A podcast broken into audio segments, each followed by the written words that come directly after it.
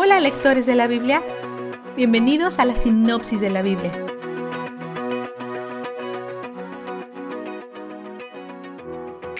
Génesis es un libro de la ley, no es un libro científico o un libro histórico, aunque nos cuenta mucho acerca de historia. Mientras que las sagradas escrituras son 100% reales, no son siempre 100% literales. Es importante mantener nuestras conclusiones científicas u opiniones con una mente abierta. Incluso es importante hacer preguntas con una mente abierta, porque este libro no está aquí necesariamente para responderlas, sino para revelar a Dios. La lectura de hoy es un buen ejemplo. Algunas personas creen que los días de la creación fueron prolongados periodos de tiempo que duraron decenas de miles de años. Esta es llamada la teoría del día era y es respaldada por muchos creacionistas que creen en un mundo antiguo.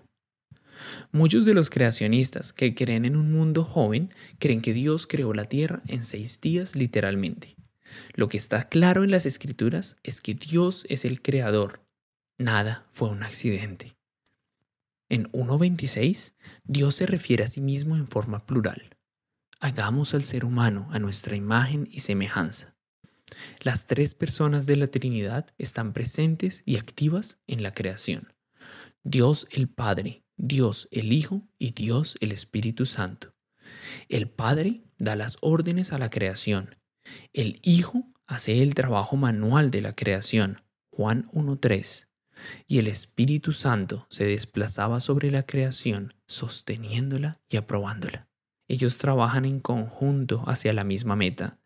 Es importante notar que Jesús no solamente aparece en la cena cuando Él nace en un pesebre en el Nuevo Testamento. Antes que Dios el Hijo tomara el nombre de Jesús, Él residía en el cielo con el Padre. Él ha estado aquí desde el principio. De hecho, lo vamos a ver bastante en el Antiguo Testamento. Estén atentos. En 2.4, la palabra Señor está en mayúsculas. Es diferente a cuando vemos la palabra Señor deletreada en minúsculas o con solo la S mayúscula. La palabra Señor con minúsculas se refiere a alguien que está a cargo, como el jefe o patrón. Cuando tiene la S mayúscula, Señor significa Adonai, la palabra griega para maestro, el cual es el nombre propio de Dios y no solo un término general.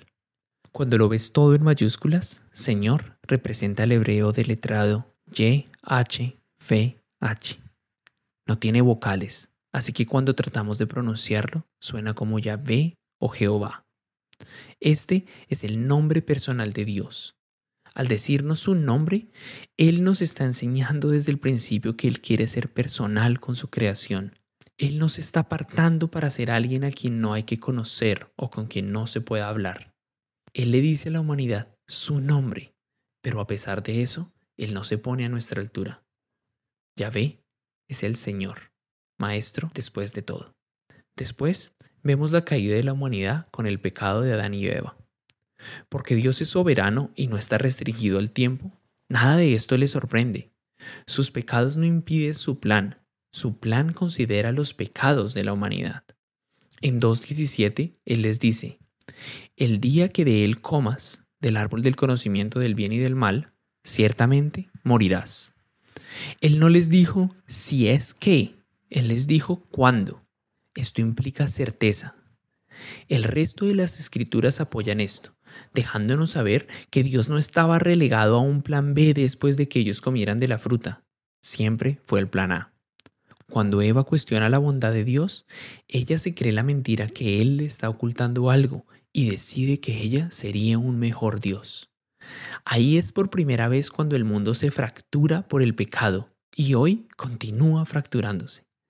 No solamente nosotros creemos y actuamos en las mismas mentiras, sino que la maldición declarada sobre Adán y Eva sigue resonando en el mundo hasta el día de hoy. Parte de la maldición de Eva es que su deseo será controlar y dominar a Adán. Parte de la maldición de Adán es que lo que él estará a cargo de cultivar se pondrá en su contra. Vemos esta tensión el día de hoy. En general, las mujeres tienden a controlar y los hombres tienden a ser pasivos. Vistazo de Dios.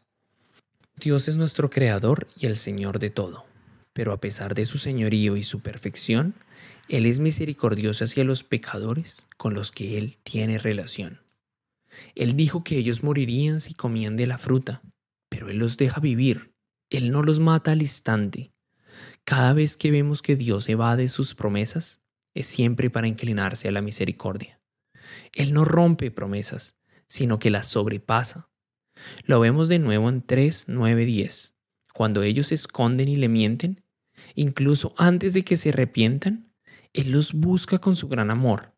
En medio de sus pecados, Él continúa mostrando misericordia y disciplina.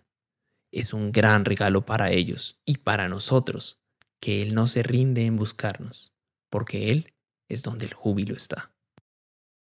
La página de inicio tiene todo lo que necesitas para empezar tu camino por la palabra de Dios.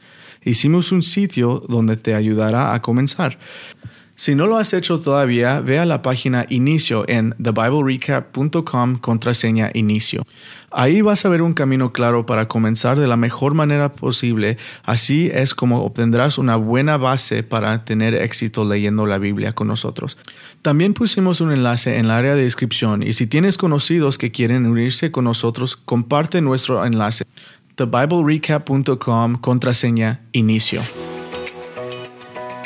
La sinopsis de la Biblia es presentada a ustedes gracias a D-Group, estudios bíblicos y de discipulado que se reúnen en iglesias y hogares alrededor del mundo cada semana.